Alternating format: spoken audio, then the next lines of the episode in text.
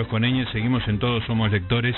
Vamos a hablar con una persona que es lectora, como somos todos, pero además es editora. Es Joana D'Alessio, la conocemos en Twitter como Joy Division. Qué suerte que tuvo que pescó el usuario, no tuvo que ponerlo Joy, Division 53, por ejemplo, ¿no? Quedó Joy Division la felicitamos por eso. Ah, no, debe ser el nombre de fantasía, me parece que estoy diciendo pava. Bueno, ahora le vamos a, preguntar. Tiene también eh, título en el ENERC, ¿eh? donde estudió Francisco, mi hijo, eh, título de realizadora cinematográfica. De hecho, la productora tiene, una, tiene un par de películas muy interesantes del cine argentino. Una que me encanta, que es El Campo, una película, si no me equivoco, con Esbaraglia, una película que me gustó mucho y Sofía cumple 100 años, no la vi, la vio Marila y también le, llamó mucho la, atención. En 2018 fundó Ralenti, un proyecto editorial propio de literatura infantil y juvenil y ahora sacó una, una nueva editora de libros de no ficción, Chiquititos Divinos, la editorial se llama Vinilo Hoy vamos a estar leyendo de uno de esos libros en la última media hora, pero primero queremos hablar con ella de su biografía lectora y también de todo lo que se le está ocurriendo en esa edición. Joana, ¿cómo te va? Gustavo te saluda. Hola, Gustavo, ¿cómo estás? Muy bien. No, no soy Joy Division el user, me, metí la pata, ¿no?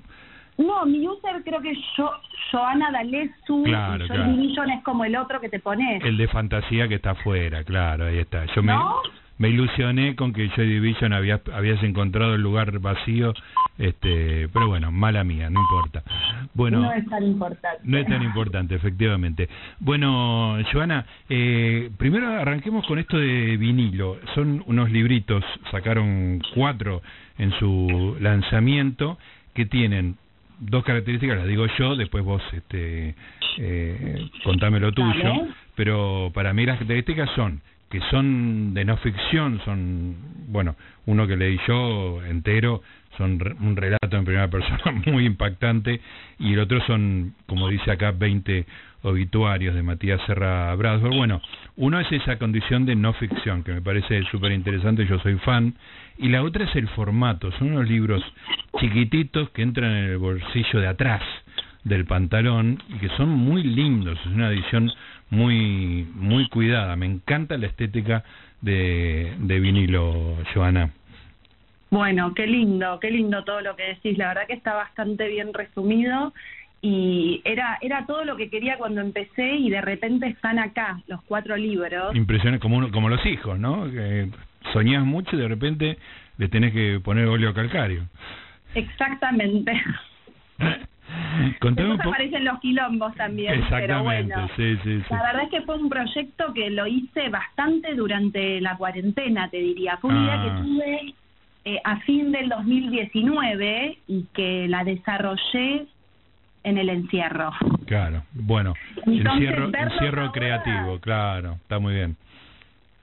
Debe eh, ser. Eh, Debe ser emocionante, claro. Sí, la verdad que sí, es bastante emocionante y bueno, como, como que hay una percepción, esto, viste que vos contás, como que son libros muy lindos y fue, bueno, para mí era algo súper importante. Yo vengo del cine, como bien vos contabas, después hice una editorial infantil que también está como, se llama Ralenti y está como muy basada en las imágenes. Claro tenemos cómics, novelas ilustradas, o sea, incorporamos la imagen como parte del relato fundamental.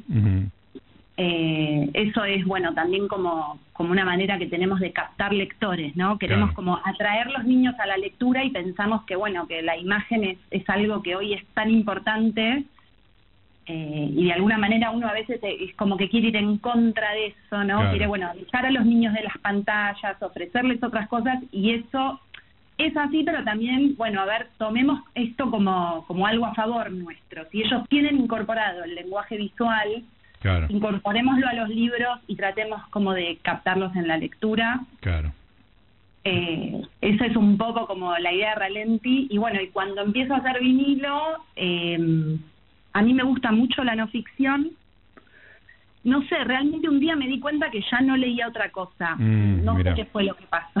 Sí empecé como a leer cada vez más no ficción. Creo que es porque soy muy curiosa. a mí me pasa lo mismo, exactamente lo mismo.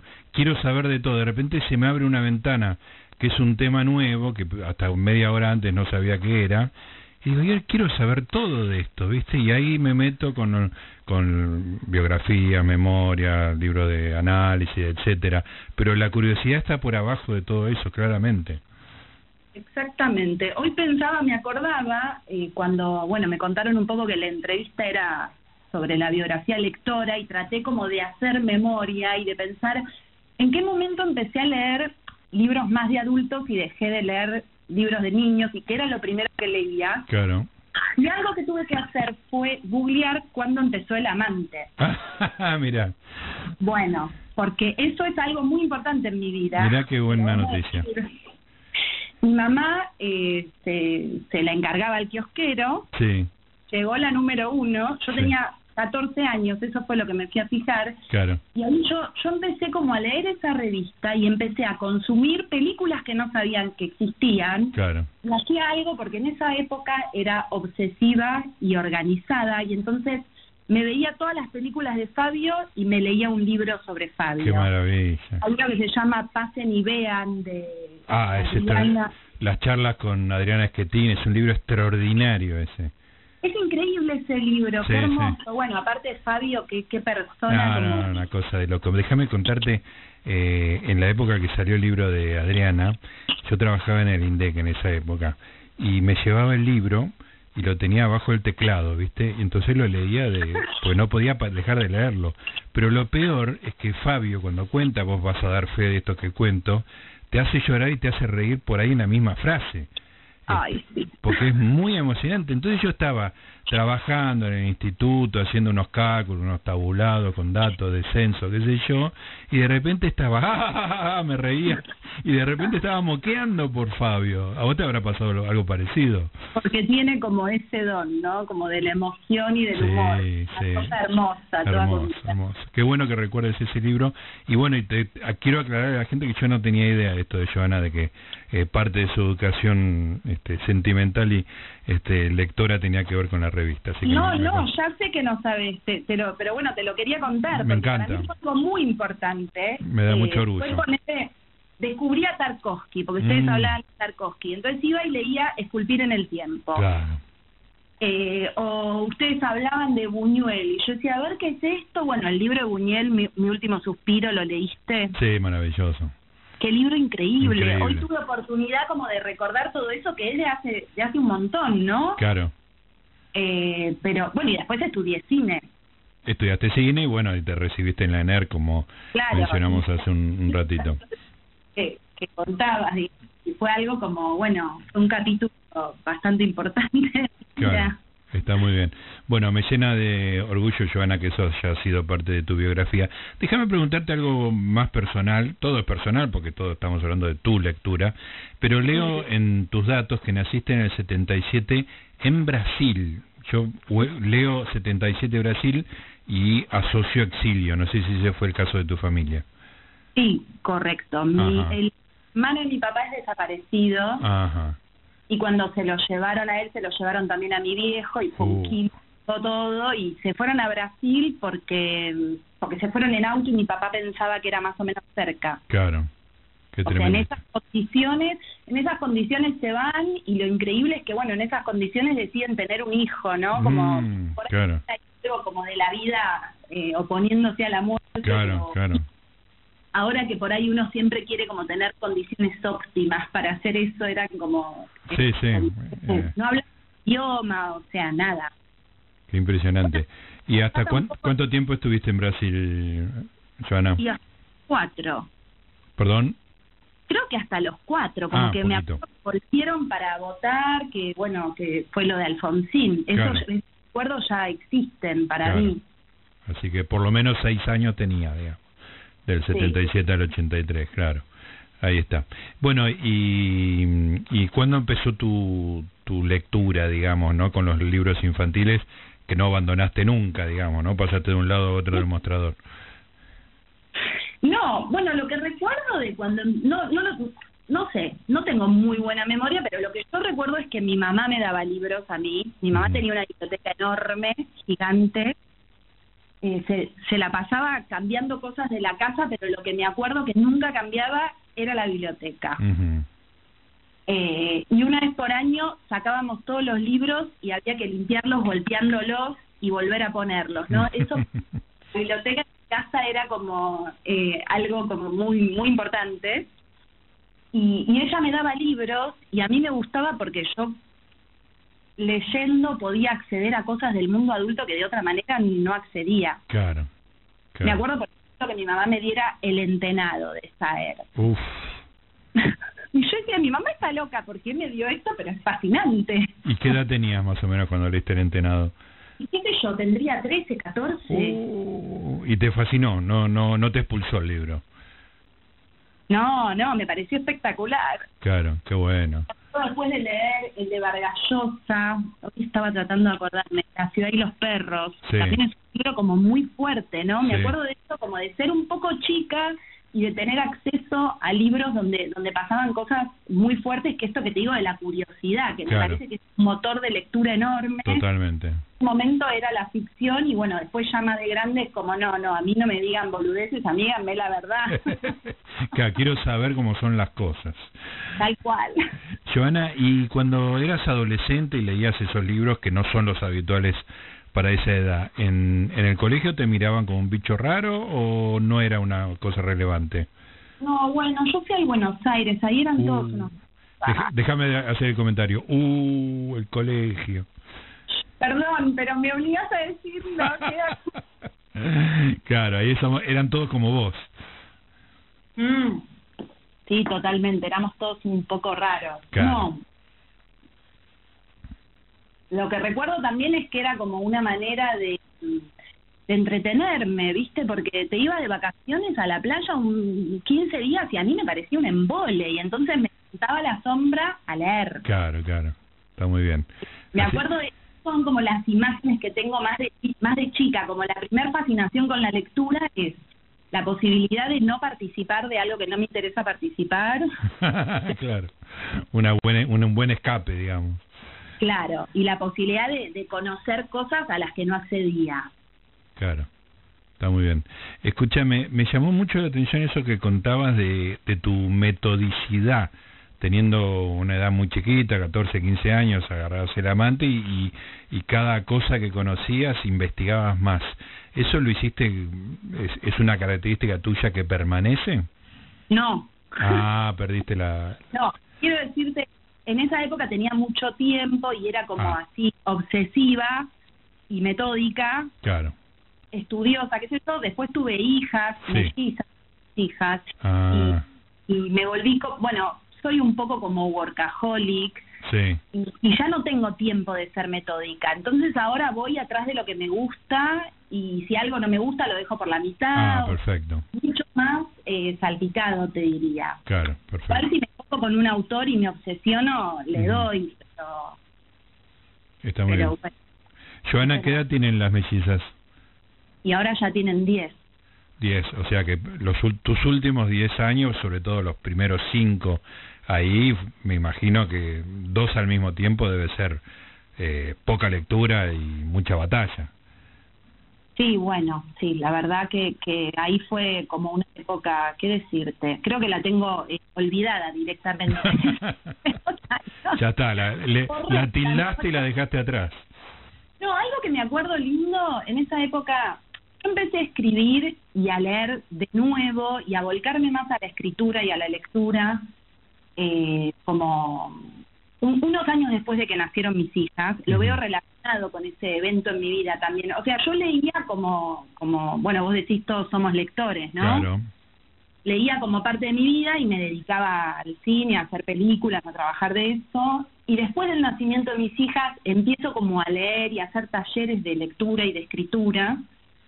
Y algo que me acuerdo es que empecé a leer poesía porque vos podés, eh, bueno, podés soportar las interrupciones, ¿no? Mm, claro. Era lo, lo, lo más práctico, lo que se amoldaba a tu disponibilidad horaria, la poesía. Descubrir que, bueno, puedes tener un libro en la cartera y lees dos o tres, cinco minutos y Claro. bueno, después te interrumpen. Porque el problema de tener hijos es que, tipo, la interrupción se vuelve como el, el leitmotiv de tu vida. Claro, claro. Es muy difícil. Seguro. Y si son dos al mismo tiempo, ni te cuento. No, eh, ni te cuento. ¿Para qué? Está muy bien. Eh, Joana, contame de... Bueno, después podemos hablar de los, de los cuatro títulos que sacaron con vinilo, pero fuera de los que vos elegiste para, para esta editorial de non-fiction, ¿qué es, lo que, ¿qué es lo que te gusta de la no-ficción? ¿Qué autores, por qué rumbo vas, qué cosas te interesan? Mira, yo tengo un género preferido de la no ficción al que llamamos con. Yo estoy trabajando con Mauro Libertela, que está estando conmigo en vinilo. Buenísimo. Y hay un género al que llamamos muerte y destrucción. Perfecto. Nada, nada más atractivo. Que son libros terribles. O sea, a mí me gusta leer libros terribles, que dramáticos, con historias de estar y de todo eso. A mí me encanta, bueno, yo lloro mucho, de eso siempre hablo en Twitter. Sí. Eh, llorar no solo no solo como algo triste o malo, ¿no? Llorar también como algo... Sí, eh, catártico. no, como algo emocionante, por ahí algo lindo, te produce una emoción, pero bueno, en este caso eh, sí, serían como libros, eh, sí, así como como bastante fuertes. Bueno, creo que, que hay un par de libros en... No puedo hacer todos libros así, porque bueno... Sí, sí.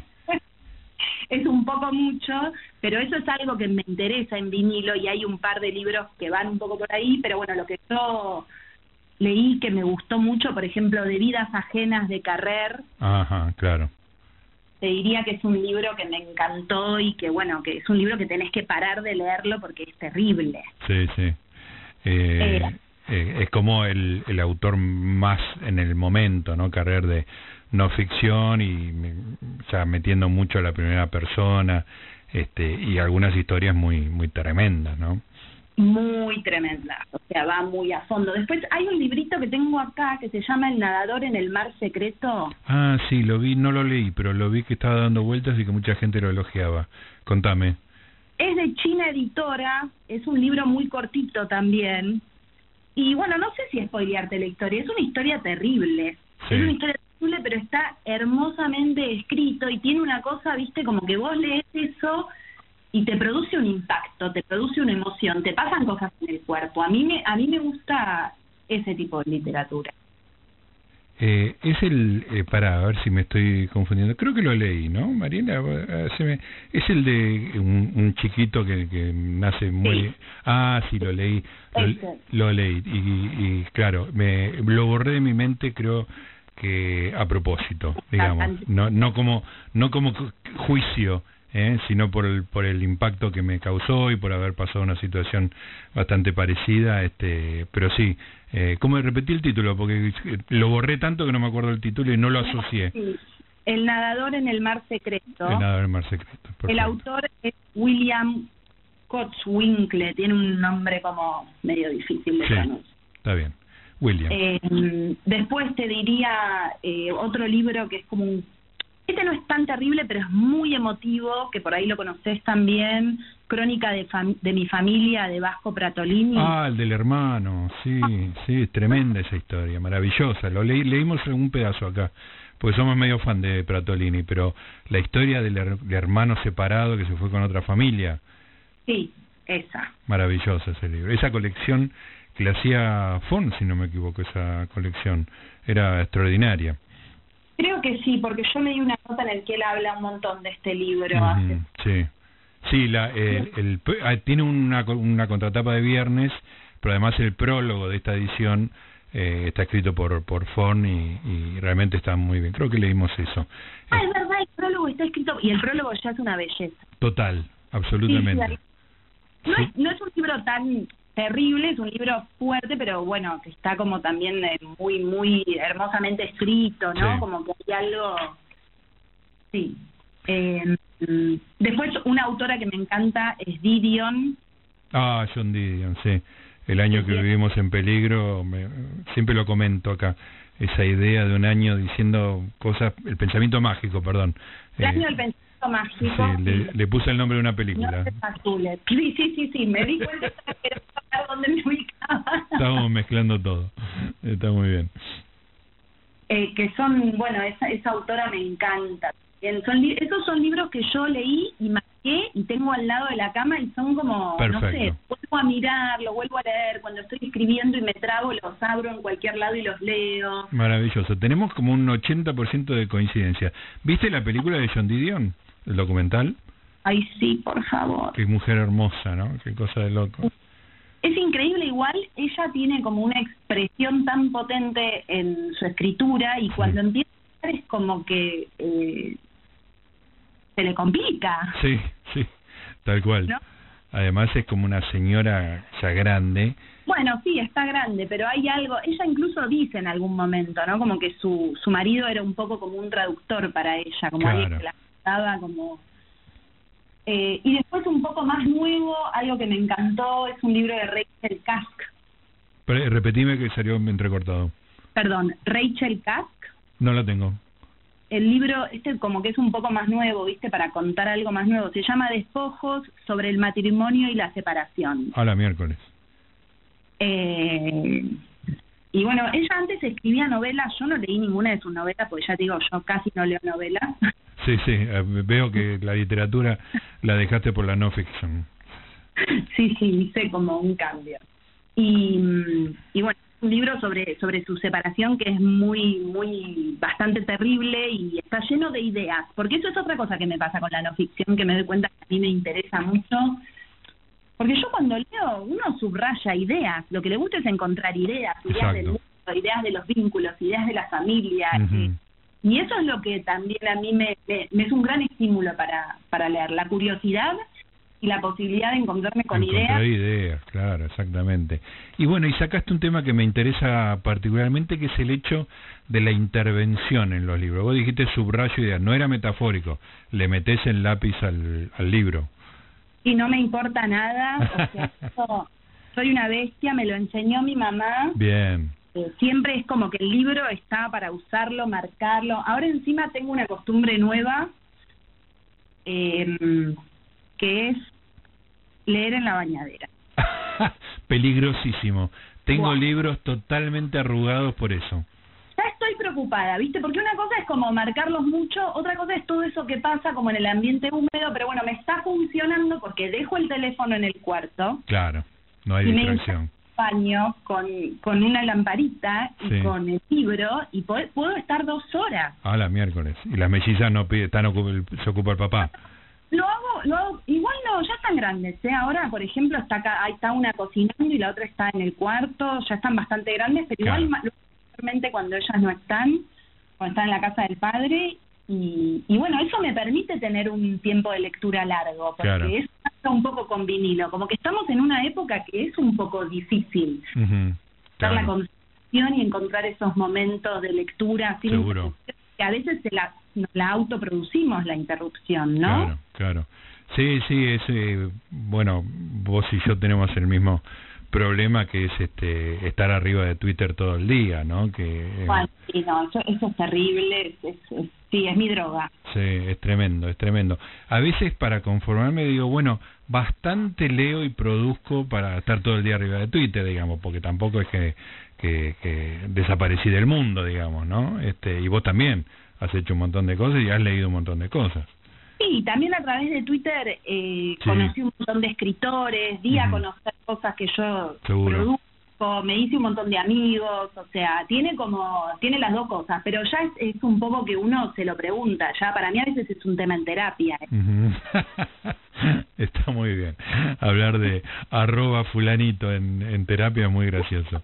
de que uno está demasiado ahí, de que está demasiado pendiente y de que, bueno, qué sé yo, esto es como, es un tema que con la pandemia aparte empeoró. Claro. Vos estaba encerrada acá todo el día sola o con dos criaturas que son divinas, las amo a mis hijas, pero sí, adultos. Claro, absolutamente, totalmente. Bueno, Joana, contame un poquito de, de los planes. Sacaron cuatro títulos en, en vinilo y cuál es la idea de producción. Te cuento, ahora tenemos cuatro libros que en realidad van a salir en librerías, dos en octubre y dos en noviembre. Ah, ok. Por eso te mandé solo dos. te mandé los de octubre para no armar lío. Lo que pasa es que yo los imprimí juntos porque fue una idea de producción que tuve, porque el papel es cada vez más caro, el papel aumenta en dólares. Claro. Sí. Imprimir es cada vez más difícil difícil y tener un libro con un precio competitivo es cada vez más difícil.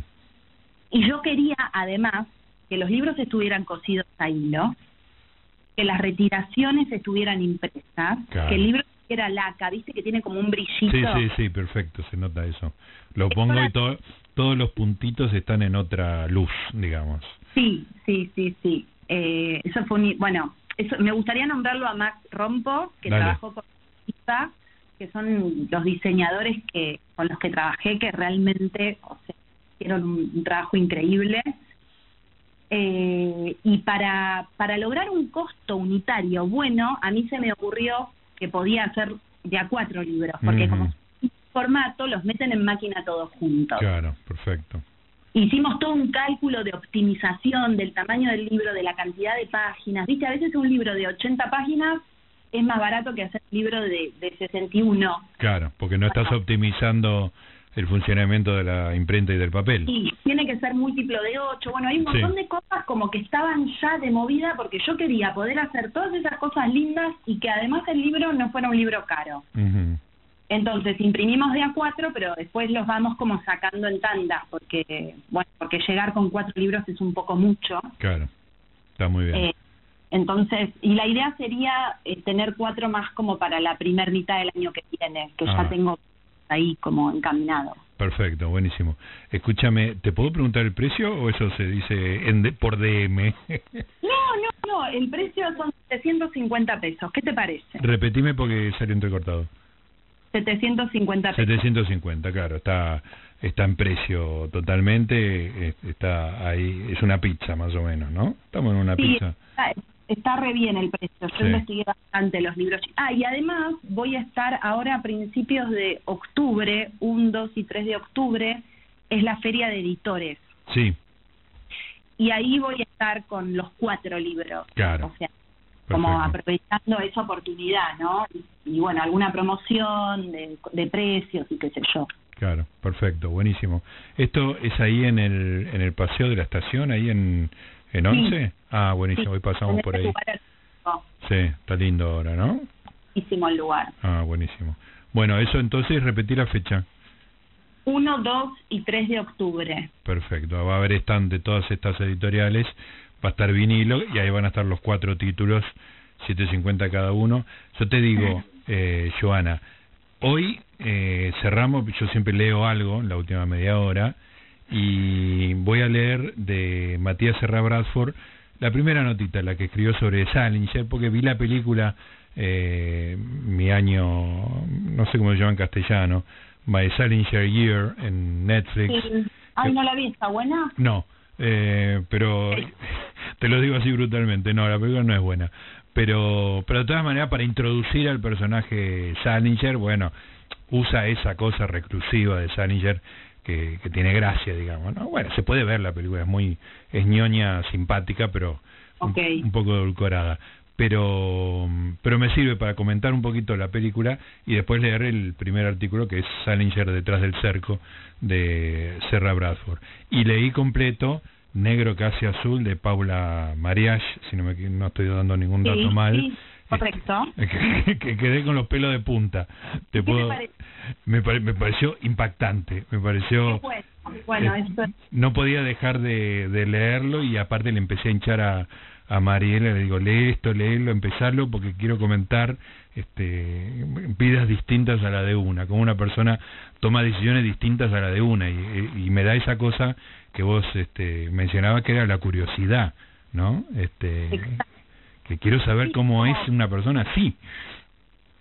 Sí, sí, como tener la oportunidad, bueno, es algo medio de Boyer también, ¿no? Como tener la oportunidad Exacto conocer otra vida totalmente distinta. Y eso que dijiste para mí en el libro de Paula, que es como medio adictivo, ¿no? Sí, totalmente, totalmente. Muy, un, un libro que se me fue entre los dedos como la arena, así. Qué hermoso. bueno, esa era muy una idea también de vinilo que yo tenía, que es esto como de que te lo leas de un tirón. Porque parece que también hay algo de esa experiencia. Uh acuerdo de eh, eh, mi libro enterrado de Mauro Libertela, que es que es un libro también medio cortito, lo leí de un tirón y nunca me voy a olvidar dónde estaba cuando lo leí, qué sentí cuando lo leí, cómo era mi vida en ese momento. Hay algo como de la lectura eh, como así, en, como una única experiencia, que me parece que está buenísimo.